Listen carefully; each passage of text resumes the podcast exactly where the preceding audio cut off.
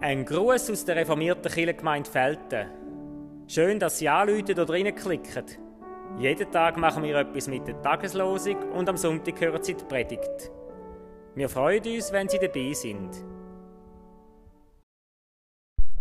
Grüezi miteinander.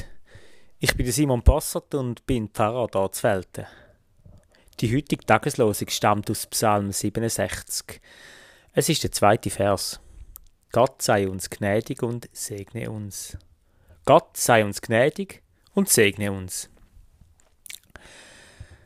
Es gehört zu den grossen Vorrecht von einem Pfarrer, von einer Pfarrerin, dass man am Schluss vom Gottesdienst mit all denen, die zusammen sind, um Gottes Segen darf bitten. Wir sagen dann zum Beispiel, zum Segen stehen wir nochmal auf. Was sich dann abspielt, finde ich immer wieder eindrücklich. Man könnte ja auch meinen, endlich ist der Gottesdienst vorbei, es wird auch langsam Zeit, die Leute sind unruhig.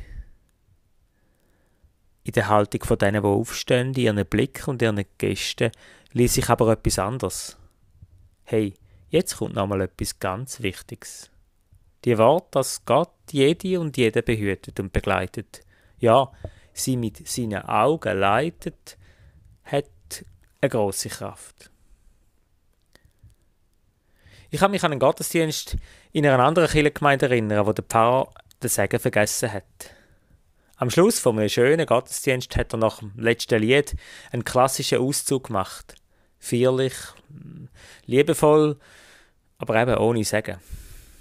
Wir als Gottesdienstbesucher sind fast ein bisschen verschrocken und haben uns angeschaut und sind ohne Trotz, aber voller Erwartung stehen geblieben.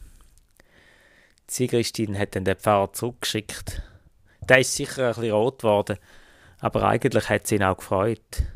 Natürlich, er hat sich voll eingesetzt, aber eigentlich hat er doch auch gewusst. Am Schluss liegt es nicht an mir, sondern eben an Gottes Segen.